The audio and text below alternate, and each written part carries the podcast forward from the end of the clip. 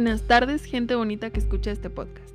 Sean ustedes bienvenidos a este nuevo episodio de Cuestiona Arte, en donde continuaremos con un tema muy interesante que en realidad es muy actual, pero no.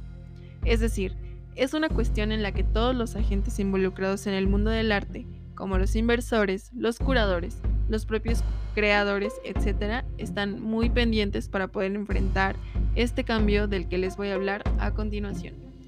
Y es que es muy triste que a pesar de que este tema lleva ya varios años gestándose, en países como el nuestro aún no se le ha dedicado tanto esfuerzo al estudio de cosas así de específicas por parte de las instituciones públicas. Pero bueno, ahí vamos poquito a poquito. ¿Y a qué me refiero? Hace dos episodios hablamos sobre el cómo es que la economía creativa se sirve de cosas como la participación de las colectividades para crear significados y con ello dar experiencias consumibles a los participantes, sobre todo cuando hablamos de producciones musicales, teatrales, museísticas y todas aquellas que involucran la copresencia física. Pero, ¿qué pasa cuando se quita este elemento de lo presencial y se sustituye por lo digital? Porque sabemos que la pandemia y el mismo curso del avance tecnológico nos quitaron el goce de asistir a eventos masivos, se nos cancelaron conciertos en todos lados. Em, a mí me pasó, a mis amigos les pasó, a mi familia, a todo el mundo. Y no solo eso, también quitaron las proyecciones de películas, las obras de teatro, las óperas, de todo. Pero la verdad es que de ellos surgieron muchas propuestas muy buenas, como los conciertos en streaming que se vieron en la necesidad de mejorar su calidad de sonido, de transmisión, etc porque la verdad es que en un inicio era muy frustrante ver un concierto y que no terminas de escuchar una canción porque pues los que estaban transmitiendo se les fue el internet, por ejemplo, y realmente no era lo mismo. ahora, ya después de, casi dos años que, que, tenemos esto de la pandemia, pues podemos ver que hay bandas que han hecho cosas muy padres, también compañías de teatro que han hecho performance en streaming con una producción bastante, bastante buena. Pero bueno, aunque sea muy buena, la verdad es que la experiencia nunca fue, nunca es y nunca será la misma. Y es que en el mundo del arte, a diferentes tipos de consumo, también hay diferentes tipos de experiencias. Por ejemplo, todos sabemos que no es igual el goce de una exposición de arte digital a estar presencialmente en un museo, en una galería observando obras como mm, pinturas, recuadros, fotografías, etc. Y en este campo es en donde el mundo se enfrenta a uno de los grandes desafíos contemporáneos, que es lograr la identificación del público con una producción artística que en su naturaleza exija la presencia física. ¿A qué me refiero? En otras palabras, a el sustituir esa experiencia de estar parados enfrente de una obra auténtica. Hay muchos museos que han estado colaborando con el mundo tecnológico para pasar sus exposiciones a un plano digital y posteriormente subirlos a una plataforma web. Sin embargo, esto va más allá de lo meramente técnico. ¿Qué hay de los cambios conceptuales en la cuestión de la apreciación estética? Ya que, como sabemos, en este concepto el sujeto y el objeto tienen que convivir mutuamente para construirse entre ellos mismos. Les voy a dar un ejemplo. Hace poco me metí a ver que varios museos de México han estado aprovechando el Internet para subir algunas de sus obras más importantes a sus sitios oficiales, tales como el Palacio de Bellas Artes, el Museo de Frida Kahlo, el Museo del Chopo, etc. Sin embargo, no me van a dejar mentir. A veces uno batalla mucho con las interfaces de estos sitios web. Si de por sí Presencialmente, a veces es difícil digerir o entender una exposición estando ahí.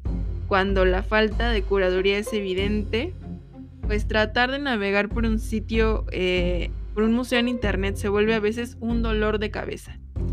Y esto lo experimenté hace un tiempo porque tuve la oportunidad de dar un recorrido virtual por el Palacio de Bellas Artes. Y si bien la experiencia fue padre, pues no se compara nada a estar moviendo flechitas y todo eso y pues que se vea borrosito y que a veces entres a una sala pues que no que no era o que pues realmente tú no veas lo que hay a tu alrededor porque el edificio el palacio también forma parte de la experiencia em, estética. Claro que no demerito el trabajo de estos museos porque han ayudado en épocas de pandemia y no dudo que haya gente muy lejana que se interese en visitar diferentes lugares y no les sea posible por la distancia.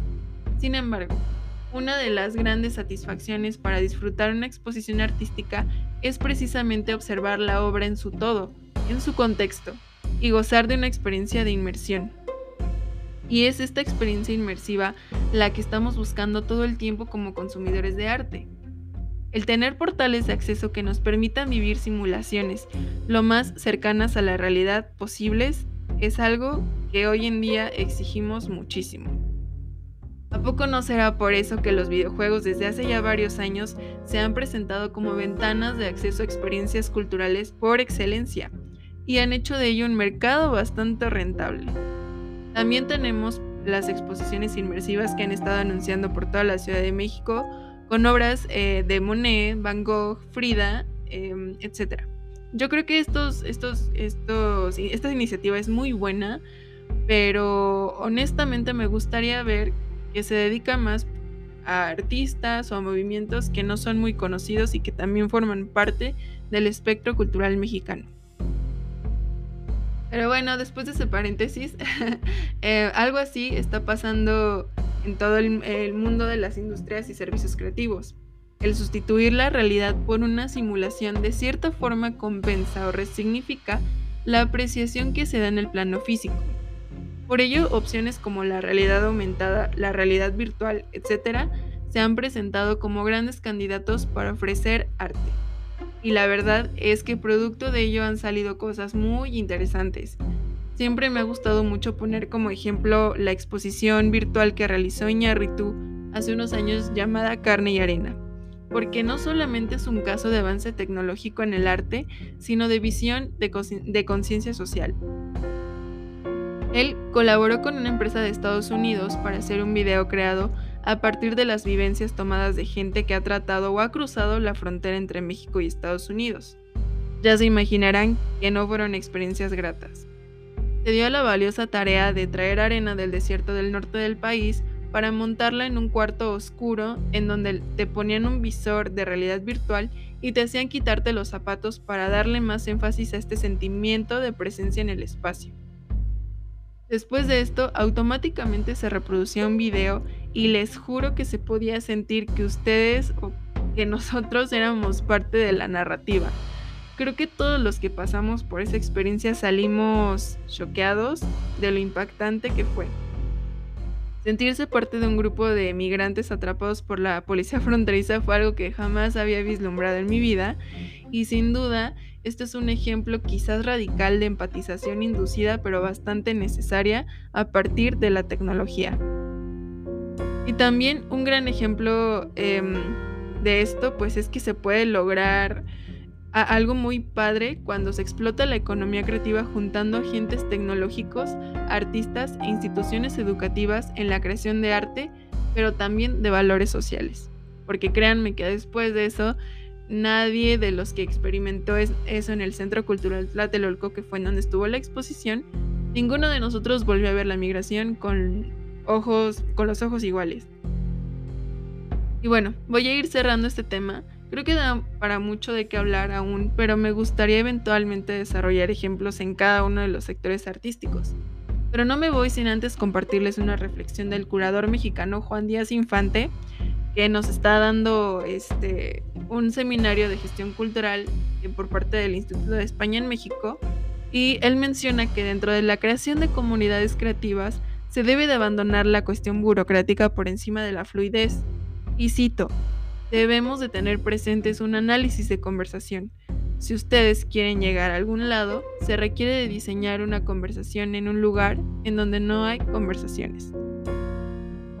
Claramente una reflexión que nos abre las puertas al repensar de los proyectos culturales y artísticos, no solo en el plano presencial, sino más importante en el plano de lo digital y lo virtual, aprovechando las herramientas tecnológicas que tenemos hoy en día.